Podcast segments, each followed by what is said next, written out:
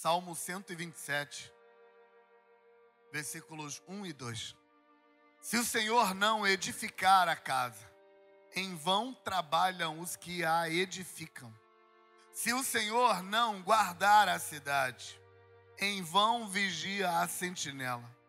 Inútil vos será acordar de madrugada, repousar tarde, comer um pão penosamente granjeado, porque aos seus amados Deus dá enquanto dormem.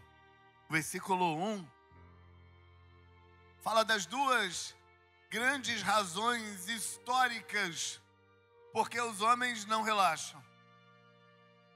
Versículo 1 diz: Se o Senhor não edificar a casa, em vão trabalham os que a edificam. Se o Senhor não guardar a cidade, em vão vigia a sentinela. Esse versículo fala das duas grandes angústias da humanidade. A humanidade ou está construindo, ou a humanidade está guardando o que construiu. Naturalmente, o mundo está sempre mergulhado numa dessas duas demandas. Quase que o tempo todo, o mundo está construindo, porque na construção, e quando falo de construção, não estou falando apenas de prédios, não estou falando apenas de estradas, não estou falando apenas de monumentos deixados na história para marcar que o homem esteve ali, deixados para fazer as pessoas se lembrarem que Fulano de Tal reinou em tal tempo. Não estou falando apenas dos monumentos, das construções, das estradas, dos grandes palácios, dos grandes templos. Quando eu falo de construção, eu estou falando de construir a vida também. Eu estou falando da sensação que o ser humano sempre tem de que ele está juntando coisa e ele está se fazendo melhor, se fazendo mais poderoso, se fazendo mais capaz. O ser humano está sempre construindo e isso angustia angustia principalmente quando você cria uma expectativa e você imagina que um determinado momento, uma determinada situação vai dar um upgrade na sua construção e as coisas vão andar muito. E quando você espera que aquele, aquela situação vai melhorar tudo e aí não melhora nada. Pior quando você espera que vai melhorar e aí perde. Quando você espera que um determinado acontecimento vai abrir uma porta e a porta simplesmente fecha. A sua sensação de construção é angustiada. Mas tem um outro momento em que o nosso sentimento de construção é afetado. É quando a gente, depois de algum tempo longe de uma pessoa, você reencontra aquela pessoa e você percebe que Durante o tempo em que você se construiu apenas dois graus de construção, aquela mesma pessoa no mesmo tempo construiu uns 200, uns mil graus. E você nota, Fulano cresceu muito mais, Fulano se construiu muito mais no mesmo espaço de tempo do que eu. Esse Fulano tem alguma coisa que eu não tenho, Deus tem alguma coisa com ele que eu não tenho. Eu vi uma pessoa com tom de gabolice e o tom de gabolice é quando a pessoa está se gabando. Entendeu? É, sei lá, vai que você não entendeu, né? Eu ouvi uma pessoa nesse tom gaboso dizendo assim: Deus tem um trato comigo. E aí ele começou a falar o porquê que ele entendia que Deus tem um trato com ele. Ele começou a falar das construções, das realizações. Uma outra pessoa que estava perto foi pegando ar, como diz os nordestinos, só porque o indivíduo estava se gabando. E ele foi pegando ar, foi pegando ar, foi pegando ar. Chegou uma hora que ele não aguentou e eu percebi que ele não ia aguentar. Ele explodiu assim: Você quer dizer então que Deus não tem um trato comigo? Nós nos angustiamos quando a gente compara e parece que o outro construiu mais. Aliás, essa disputa de construções é a base em que o capitalismo aposta que vai produzir a, o avanço da humanidade. As pessoas investem em algo melhor, muitas vezes sem precisar, só porque ela comparou e percebeu que o outro melhorou. Ela melhora ao ver o outro melhor. E os defensores do capitalismo acreditam que essa disputa ela é saudável porque faz o mundo avançar. Fazem haver construções melhores, coisas melhores, tecnologias melhores, porque nós nos comparamos e a gente quer ter o que o outro tem também, e que há uma certa dose de saúde financeira nessa disputa. E eu nem duvido, eu acho que tem um pouco de saúde financeira mesmo, porque o mundo cresce, o mundo melhora. Mas tem uma coisa que você tem que combater: a angústia interna. Porque ela não constrói nada, ela destrói, ela faz mal. Ela separa relacionamentos, ela faz mal para a família, ela faz mal para os relacionamentos, ela faz mal para a alma, ela faz mal para a pressão arterial, ela faz mal para o aparelho digestivo, ela faz mal para o sistema nervoso. Essa angústia de querer construir só porque os outros estão construindo faz mal. E aí Deus sabendo que uma das nossas maiores angústias na vida é porque a gente quer construir. A gente quer chegar em algum lugar.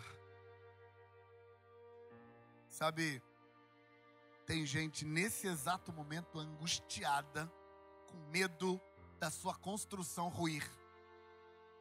Tem gente angustiada com medo de o que ela está fazendo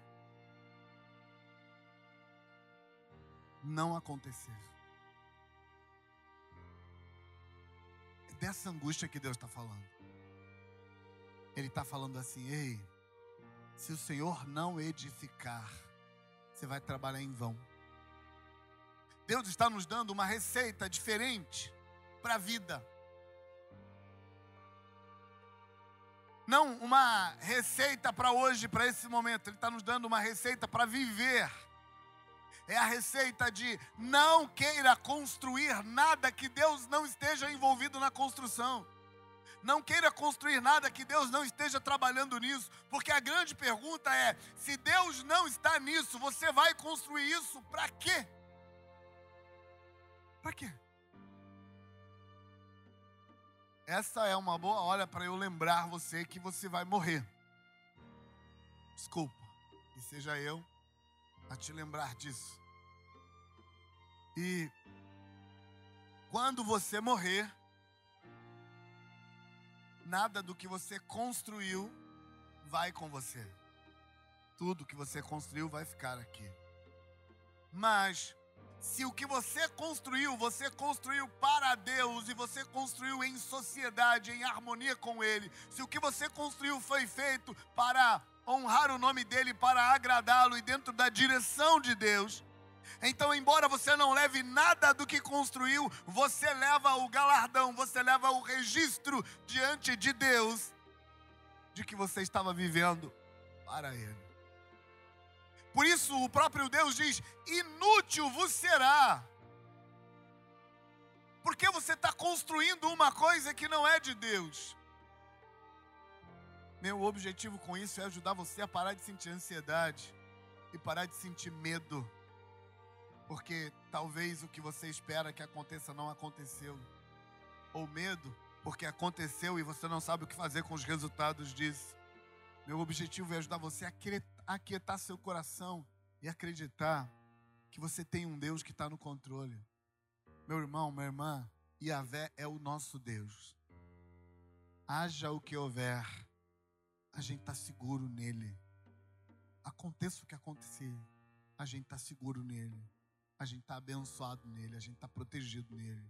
Ele vai cuidar da gente, como ele sempre cuidou do seu povo. Tem uma segunda angústia nesse texto. E a segunda angústia é guardar.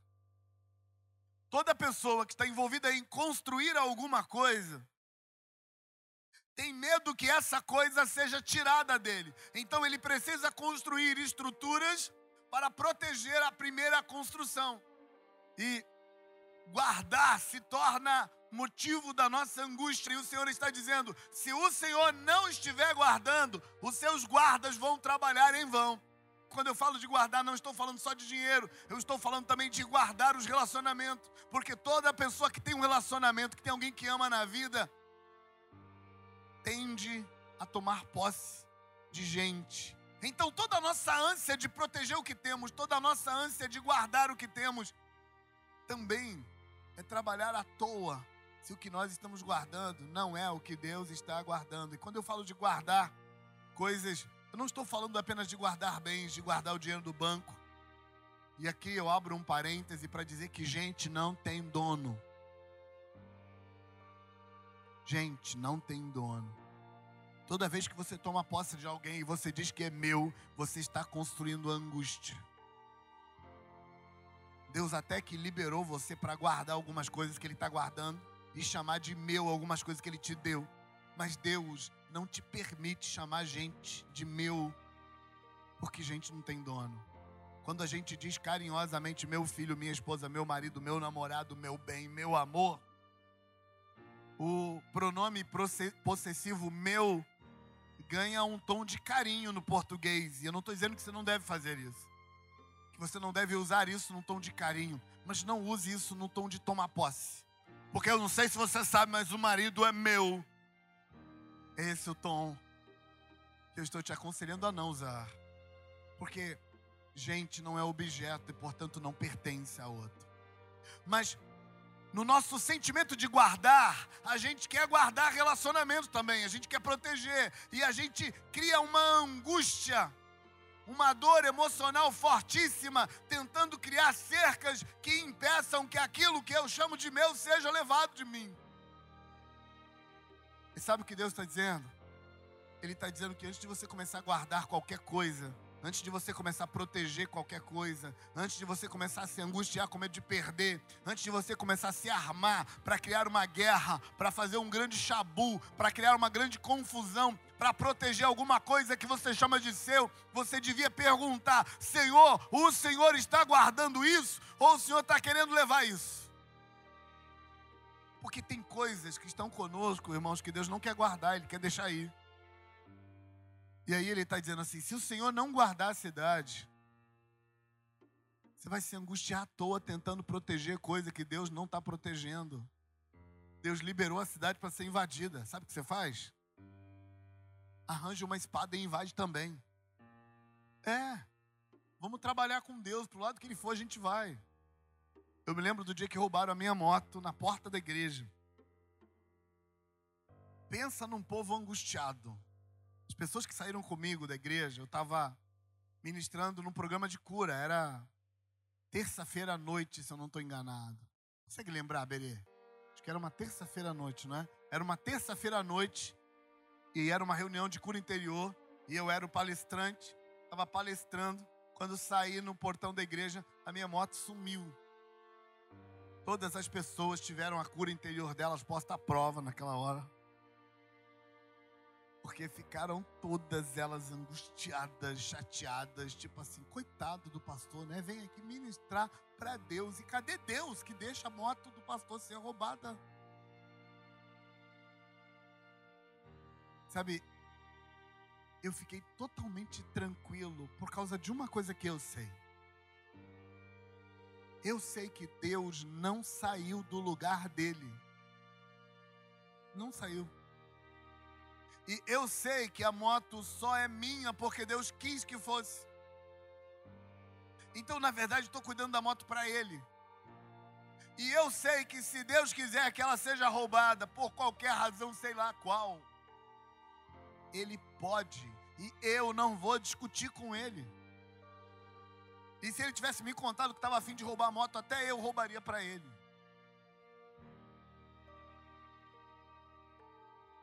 Por alguma razão, Deus queria que aquele homem se contaminasse roubando a minha moto.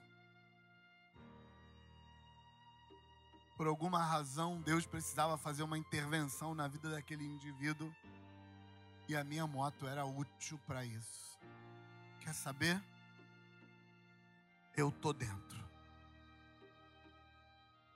Que eu não vou proteger nada que Deus não queira proteger. Eu não vou guardar nada que Deus não queira que guarde. Eu não vou cercar nada que Deus não queira que cerque. Se Deus está levando motos, eu estou deixando elas serem levadas. E aí sabe o que acontece? Seu coração perde a angústia e seu coração fica em paz. Se você conseguir resolver estas duas coisas, se você conseguir ficar em paz quanto às construções da vida, e se você conseguir ficar em paz contra as coisas, quanto às coisas que você quer proteger, então você vai ter paz total. Inútil vos será acordar de madrugada e dormir tarde e comer um pão penosamente granjeado, porque aos seus amados Deus dá enquanto eles dormem. Um mês depois que roubaram a minha moto, eu tinha uma moto zero. Deus me deu.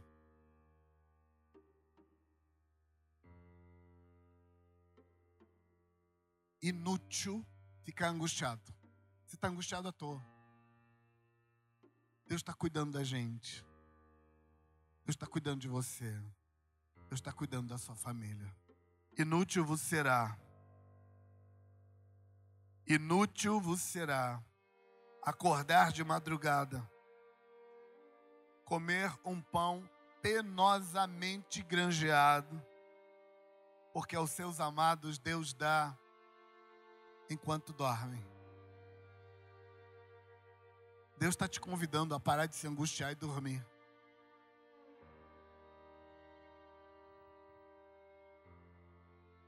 Pastor, você fala isso porque você não está passando pelo que eu estou passando. Não estou mesmo.